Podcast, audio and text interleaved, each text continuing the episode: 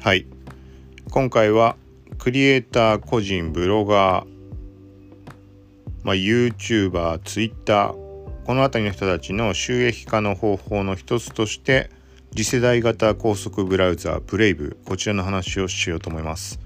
はい。これも、まあ、なんで今話をするかっていうと昨日そのブレイブクリエイターっていうものの収益の支払いがペーパルにありました。はいこれそんなあのー、いっぱい稼げてるとかも現状ないんだけどはいだからまあ何ヶ月か空いてたんだよね多分だから忘れてたんだけどふと、まあ、今回支払いがあってこれもまあ全然大した額じゃないけどはいまあ一応これ形としてあの投げ銭みたいな感じとあとはブラウザ自体をダウンロードしてもらった時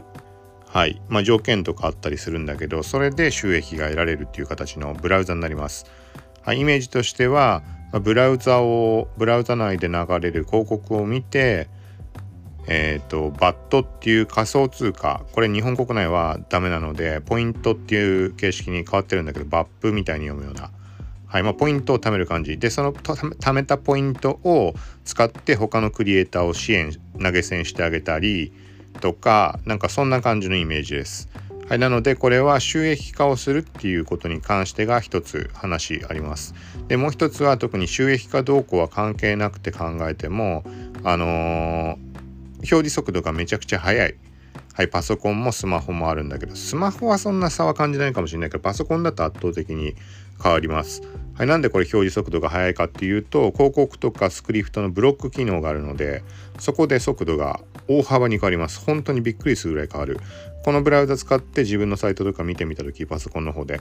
あのー、こんな速度変わるんだったらもう全部広告の表示やめようかなみたいに真逆の話になってしまうけどそう思うぐらいの速度の差があるのであの、もう表示遅くてしょうがないとかそういう人は使うと試してみるといいんじゃないかなと思います。もちろん他の Google のあの拡張機能だったりとか他のブラウザ使えば広告ブロックってあるとは思うんだけどさっき言ったみたいに収益化とかあとは他のクリエイターとかを応援したいみたいな場合にも使えるので、はい、広告をブロックした上でこのブレイブ側の広告、はい、そういうのを表示するみたいなイメージです。この番組はコキチ T が SNS テックガジェットの最新情報を独自の視点で紹介解説していくポッドキャスト聞くまとめです。ながら聞きで情報収集などに活用してみてください。はい。ということで今回ねまあそのブラウザの話をするんだけど今回は PCM 録音っていう iPhone アプリに直接話しかけて録音してます。その前回話したおそらくこのアプリが原因でその外部マイクからの録音できなくなってしまったと思うんだけどだからその絡みでなんか設定いろいろいじったりしてやってる結局今のところ治んないですちょっとこれものすごい困るんだけどどうしてくれるのかなこれ本当に絶対にこのアプリのせいだとは言い切れないんだけど何にしても3種類試したうちのアプリのどれかが原因か3つともなのか分かんないけどはいまあ、ということで、もうその流れで今録音してます。あの AAC っていう形式で 256kbps48kHz モノラルで録音してます。はい、ということで本題の方。このブレイブっていうブラウザなんだけど、まあ、冒頭で触れたかん触れた感じで大きな、まあ、流れというのを把握してもらえたんじゃないかなと思います。もう一回もうシンプルごくシンプルに話をするとブレイブっていうのがとにかく高速でいろんなサイトが表示できる。で理由が広告ブロックとかをしてるから。はい。でブロックした代わりにブレイブ側の広告が表示されます。これはブレイブの広告とかそういう意味じゃなくてあの新しい広告のなんだろうな表示方法というかあの広告代理店でもいいし普通の企業とかがブレイブ側に広告の出稿することができます。はい。でそこで表示された、まあ、例えば実際に出てきたものあるものだと結構いろんな企業出てくるようになってきてるんだけど最近パナソニックだとかアリダスとかあと何があったか覚えてないまあそんな感じで普通の別に変なものじゃなくちゃんとした広告が出ます。はい、でそこをタップしてサイトを見に行くことによってその BAP だったっけな？そのまあブレイブのポイントみたいなものがウォレットみたいな感じで溜まっていくようになってます。これアプリでもパソコンのブラウザでもあのなんかメニューみたいなとこ行くと何ポイント貯まってるかっていうのが確認できるようになってます。はい。まあ、そこで貯めていったものをさっき言ったみたいにクリエイターの支援に使うとかあとは実際に自分でそのポイントをお金に換金して受け取ることも可能です。これは PayPal のアカウントが必要になるけど。はい、だから、まあ、他の人を支援するか、自分でそのまま稼ぐか、みたいな、その2パターンになります。はい。でまあとにかくその閲覧用にブラウザ使おうって人に関してはあのまあ高速表示っていうところとセキュリティレベルが高いみたいなそんな感じのところが特徴になります。もっと細かなところあったと思うけど何にしても広告気になってるとか試しに使ってみたい人は試してみるとねなんかねあのブロック数とかも出たりとかして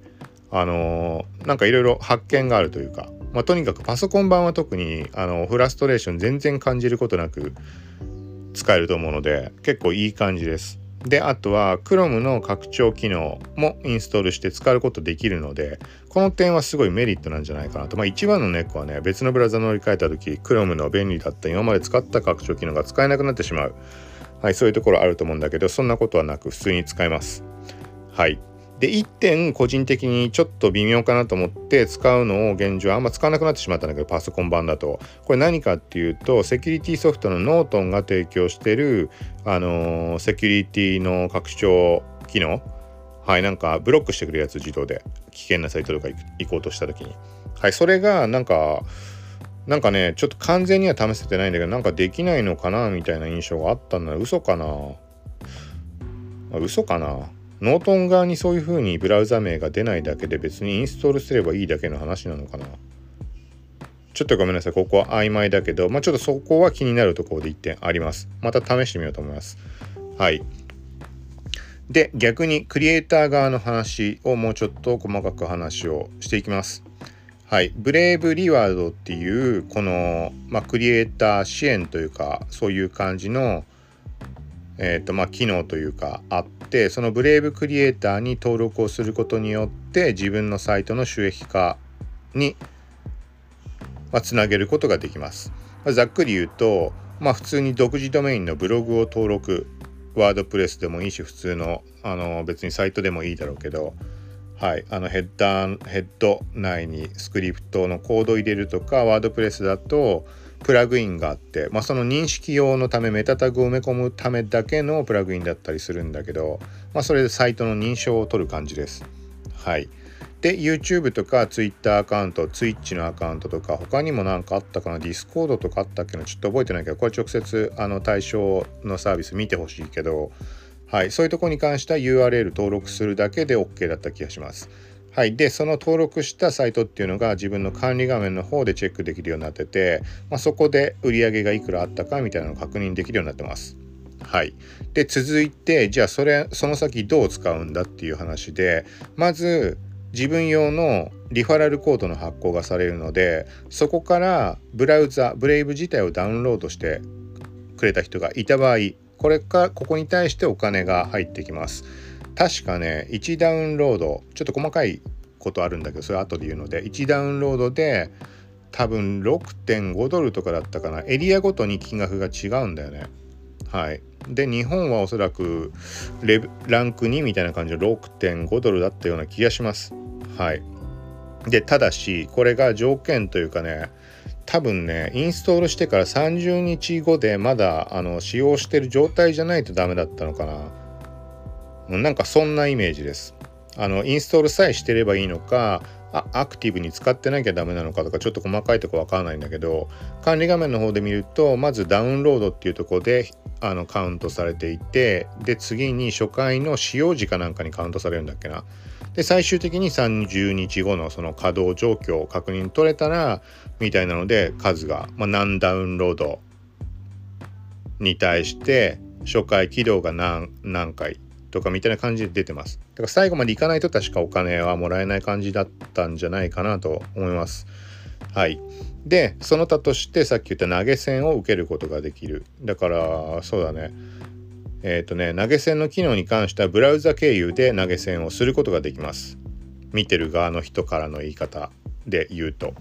はい。これどういうふうに確認するかっていうと、パソコンもそうだし、スマホのアプリの方もそうなんだけどその対象のサイトに行った時っていうのはなんかねチェックマークみたいななんか目印で分かるようになっていてでなんかねそのメニューみたいなところ行くと自分のポイントが見られる画面あのちっちゃいウィンドウが出て見られるんだけどそこで確認すると対象サイトの場合はブレイブクリエイター対象サイトですとか認証済みアカウントですみたいななんかそんな感じの表示が出てます。でそこから投げ銭を送ることができる。なんか大きく分けて3パターンぐらいこの投げ銭額そのポイントのやつがしてしてというか初期で出てるのかな。でそこからあの好きなの選んで送る。もしくは任意でも数値決められたっけな？ちょっとはっきりわかんないけど。まあそんな感じで投げ銭ができます。だから閲覧者がそこからやると応援したいなって思った人のところでそのチップとしてポイントを上げることで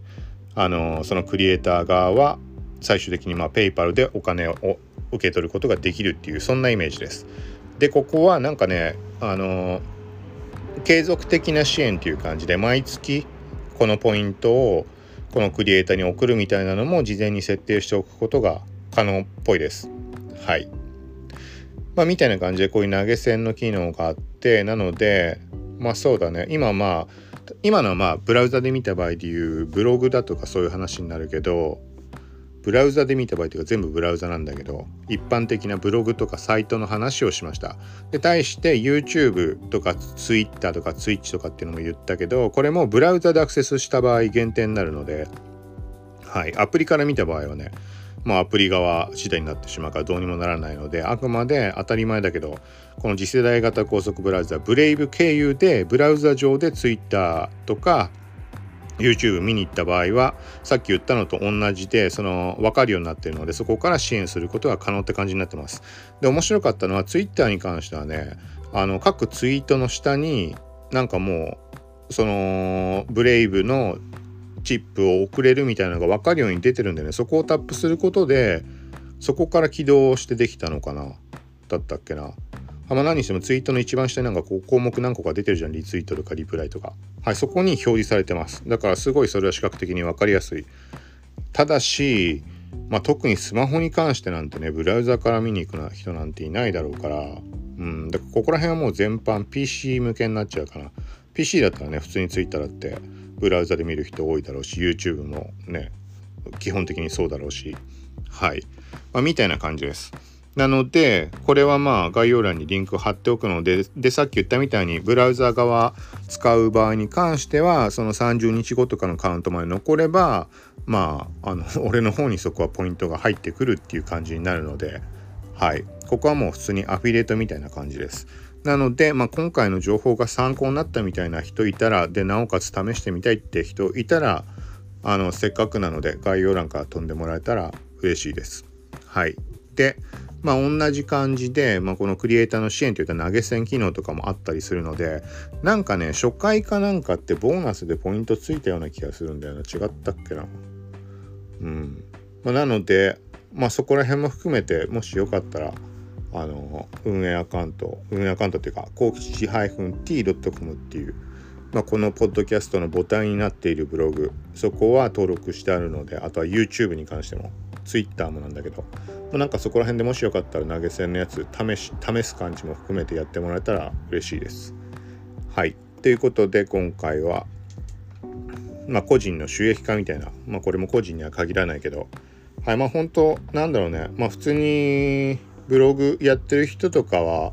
入れ入れといてというかブレイブクリエイターに登録しておいて損はないと思うのでこれねその始まったばっか2018年とか2017年始まったばっかというか初めて俺自身が触れた時のためが結構ややややこしかったんだよね。仮想通貨バブル真っ只中の状態だったのでなんかもう受け取りも仮想通貨がどうこうっていう話で海外の変なサービスでウォレットを使って登録しなきゃいけないから結構厄介だった。はい、ただ今は、まあ、ペイパルのアカウントで受け取りが必要なのでそれはまあね大前提として持ってないとダメだけど、まあ、ペイパルに関しては持っておいた方が多分いいと思うので特に海外サービスとかとかあとは海外の人とやり取りするとか何かいろんな時にすごい役に立つので今後は、えっと、可能性としてだけどインスタとかそこら辺も絡んでくる可能性あるので、はいまあ、そこはあの今回の件別として、まあ、準備はどっちにしても必要です。はい、という感じで今回は、まあ、ブレイブのクリエイターブレイブリワードみたいなやつはいそれの紹介でしたはいでなおかつまあ冒頭で触れたマイクの方がなんか厄介なのでまあねこのアプリのせいかわかんないけど多分このアプリのせいなので本来も使いたくもないんだけどまあ、せっかくなので音質のチェックも含めてやってみました。まあ、このアプリ自体の参考、まあ、レビューみたいな感じとしても捉えて、はい、何かの参考になればと思います。さようなら。